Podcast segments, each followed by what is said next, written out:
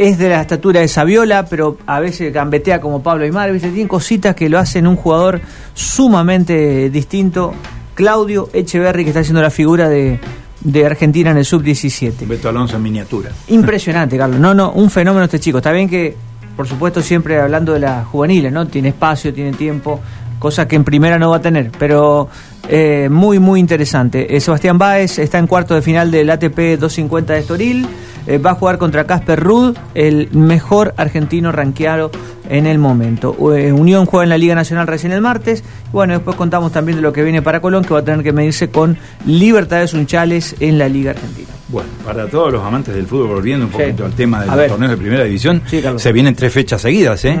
Se viene una fecha, bueno, este fin de semana, entre Sí. semana y el otro domingo, ¿eh? En prácticamente, en prácticamente 7, 8 días hay tres partidos para los dos, ¿no? 10, 11 y 12. Acá, sí, bueno, sí, cuidado, sí, sí, empieza, empieza a complicarse Empieza el, la exigencia, el calendario. Sí, sí, hay equipos que los que suman copa tienen eh, cinco partidos en 12 días. ¿viste? Sí, sí, sí. Bravo, con viaje y todo, empieza a sentirse el desgaste. Muy bien.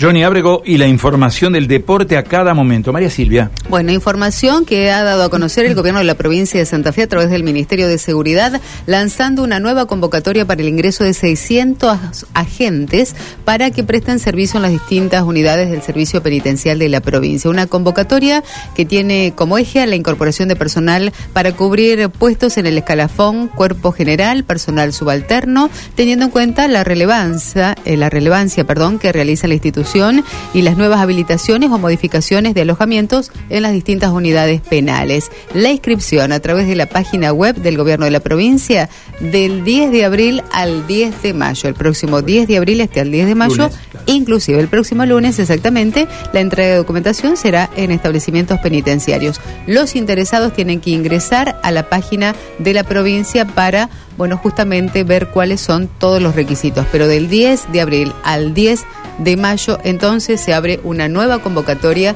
para el ingreso de 600 agentes al servicio penitenciario. Bueno, cuando yo salí de mi casa hoy tempranito para venir a la radio, había muchos madrugadores que estaban caminando rumbo, Sí. van a saber a su destino. Pero había otros trasnochadores ¿Ah, sí? que andaban con los estéreos a todo lo que da. Sí. Vamos a ver cómo está la calle ahora. Vamos ¿eh? a Si andan los trasnochadores y los madrugadores. Móvil. Informa Mauro González. Mauro, buen día, ¿cómo estamos? ¿Qué tal? ¿Cómo les va? Muy, pero muy buenos días. Buen Viernes Santo. Ah, sí, claro. Buen Viernes Santo. Mauro, ¿cómo estás? Bien, muy bien, muy bien. Y bueno, acá en la ciudad no anda nadie. Ni- ¿No? Eh. ya, ya los trasnochadores terminaron, terminaron la jornada.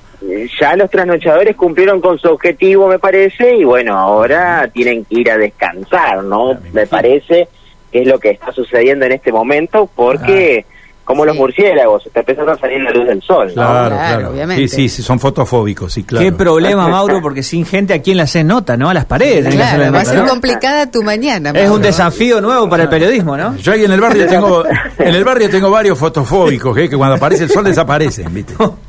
Sí, bueno, pero eh, la verdad que no es el primer Viernes Santo que me toca hacer móviles en Radio M, ¿Y? ya son varios los que tengo en el haber, así que bueno, uno como que ya se va acostumbrando Ah. también a, a cómo poder eh, hacerlo, así que Claro, no, hago el, problema. plan B, Mario. Sería Ah. Mauro, el plan B.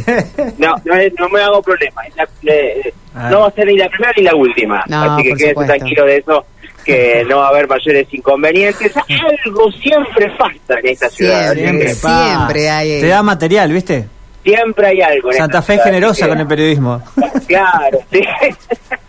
Eh, siempre, con el periodismo siempre algo tiene para brindar, así que quédense tranquilos que algo vamos a... Va a haber móvil en la mañana. Apostamos, Sí, sí, sí, apostamos a eso. Ustedes escuchan algo de movimiento, pero porque estamos en Avenida Lem, estamos recién haciendo los primeros pasos sobre sobre la ciudad, así que bueno, hay algunos que otros camiones que están haciendo su, su circulación, por supuesto, eh, pero no mucho más. Después de la calle verdaderamente que está está vacía en este momento en la ciudad de Santa Fe, así que bueno, muy Viernes Santo eh, y comenzando a amanecer, eh, parece que va a ser un una linda jornada, así que para disfrutarlo, muchos eh, para tener su reunión familiar, ¿no? Eh, la reunión familiar típica del Viernes Santo, eh, como para descansar, otros que ya se han ido de la ciudad de Santa Fe, otros que vienen también a Santa Fe a visitar familiares.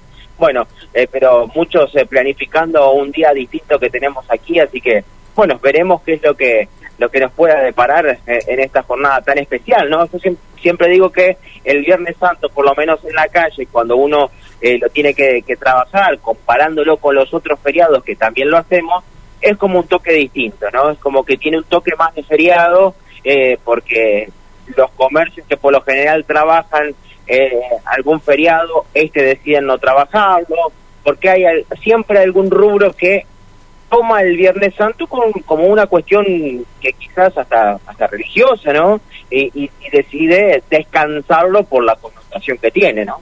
Sí, claro. Ayer eh, yo estuve haciendo algunas averiguaciones, obviamente por necesidad, ¿no? Por necesidad, porque tengo que salir. Pero, a ver, eh, algunas cadenas de supermercados locales trabajaban mediodía hoy. Y otras, las nacionales fundamentalmente, atienden normal, en horario normal, en jornada normal.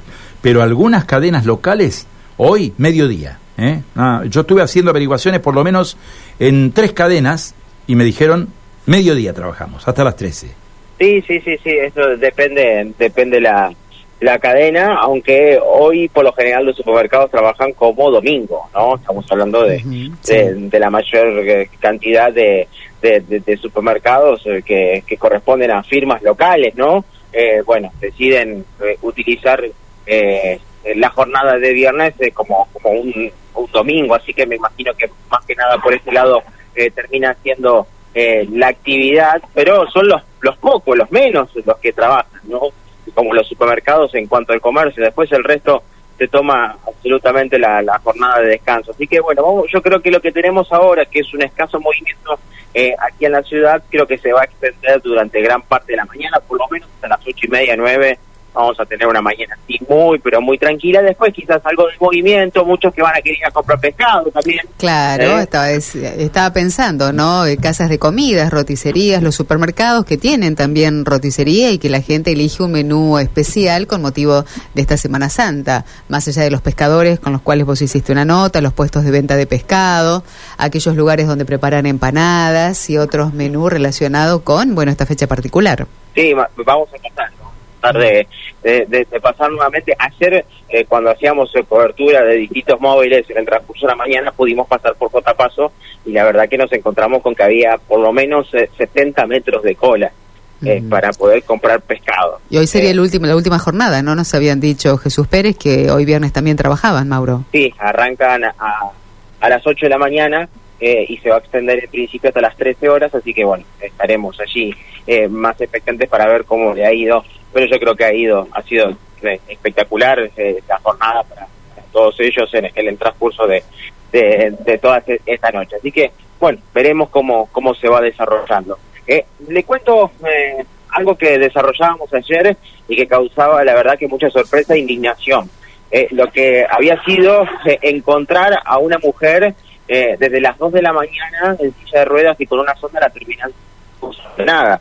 Eh, esto pasó ayer, en pleno Jueves Santo, con un movimiento incesante de personas que cir- circulaban por la zona de la eh, terminal de ómnibus. Esta mujer eh, finalmente fue contactada con la familia, participó la municipalidad de la ciudad de Santa Fe eh, y fue derivada a un sanatorio privado en donde está para su mejor atención, controlada y atendida por, por su familia. Así que, eh, por supuesto que eh, es un eh, ha, ha sido un día bastante largo para ella, pero se está recuperando. Se- recordemos que lo que nos habían indicado es que eh, esta eh, persona que no puede eh, valerse por, por sus propios medios, no puede trasladarse, eh, fue abandonada aparentemente por su pareja que la dejó allí, en la Dársena 9 eh, de, de la terminal de ómnibus ayer por la madrugada.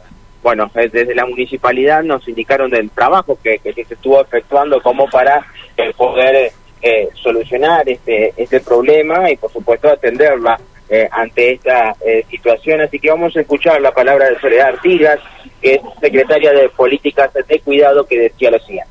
En relación a la joven que estuvo desde horas de la madrugada en la estación terminal de ómnibus, podemos informar que desde muy temprano tomaron intervención varios equipos de la Municipalidad de Santa Fe, intervino una unidad de COVEM, la mm, guardia de la Dirección de Mujeres y Disidencias y el equipo de discapacidad. Este último equipo era el que tenía más información y conocía más detalles de la, de la situación de la joven, con lo cual pudimos acompañar eh, desde, des- desde esos equipos. Las profesionales se pusieron en contacto con familiares, intentamos durante varias horas del día establecer comunicación con sus familiares, logramos que se acerquen, tuvimos varias entrevistas con ellos para, bueno, para poder también establecer exactamente qué era lo que venía pasando, qué, qué- qué episodios fueron ocurriendo en los últimos días que por ahí desataron esta situación que se dio en, en la madrugada. Eh, luego se tomó articulación también con la clínica de nefrología. Esta persona es paciente de la clínica, es una paciente trasplantada. Así es que con la joven, eh, estando de acuerdo ¿no? en todo lo que, en todos los pasos a seguir, con sus familiares y con la clínica se resolvió que ella quedara internada, eh, va a estar en, en observación unas un par de horas. Seguramente durante el fin de semana se continúa esta situación, mientras los equipos puedan seguir acompañando. Lo, lo inmediato ahora es poder estabilizar su situación de salud, poder controlar que esté bien de salud. Este, ustedes saben que el, bueno, un, un paciente, una paciente en este caso trasplantada re- requiere de ciertos cuidados, así que bueno, el equipo del- de la clínica se va a ocupar de, eso. Eh, se articula también con el área de salud mental eh, de, provincia, están asistiendo para hacer una evaluación más general eh, un equipo de psiquiatría del Hospital Iturraspe para tener un mejor cuadro de, y un diagnóstico más acertado de, lo que está pasando. Eh, y los equipos van a seguir acompañando con a la familia y a la joven eh, en, en los próximos días. Bueno, hasta allí lo escuchábamos, eh, en este caso a eh, Soledad Artigas comentando de lo que de lo que ha sido el trabajo que, que han efectuado eh, en el transcurso eh, de estas últimas horas eh, con esta mujer que eh, lamentablemente se encontró abandonada en el eh, en la zona de la terminal de ómnibus. Por últimas horas, miren que es normal, lamentablemente es normal, eh, que se den picadas en la zona de la costanera. Sí, Eh, sí, sí, sí, Mauro, sí. los vecinos lo denuncian permanentemente. Bueno, Pero no solo en la costanera, Mauro, ¿eh? acá en el centro, mirá. no, no, no. Urquiza, Rivadavia. avenidas, Rivadavia. Ay, mi madre. Pero la Ahí- costanera, digamos, son un clásico, yendo a tu punto. Sí, sí, sí, porque además es eh, una avenida recta en donde el asfalto está en muy buenas condiciones, entonces aprovechan para tomar velocidad. Bueno, esto sucedió eh, hoy por la noche en donde una moto de alta cilindrada, eh, estamos hablando de una moto Honda, que estaba en la zona de, de Avenida Siete Jefes, a la altura de, de- al 4400, terminó derrapando y chocando de lleno contra un auto estacionado. Un auto estacionado que eh, estaba justamente allí en la costanera. Bueno, la moto destrozada totalmente, eh, el auto también en la parte trasera, eh, y estamos tratando de, de averiguar el estado de, de salud de esta, eh, esta persona.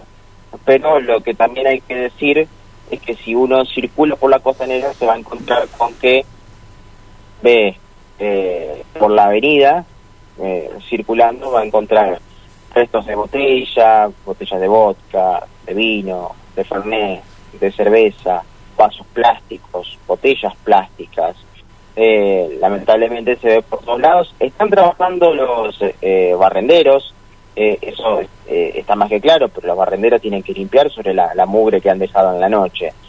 Así que bueno, lamentablemente eso también es la postal que tenemos de jornadas de estas características, que son vísperas de feriado. Sí, claro. Sí, sí, sí. Muy bien, Mauro. Estamos atentos a más novedades en este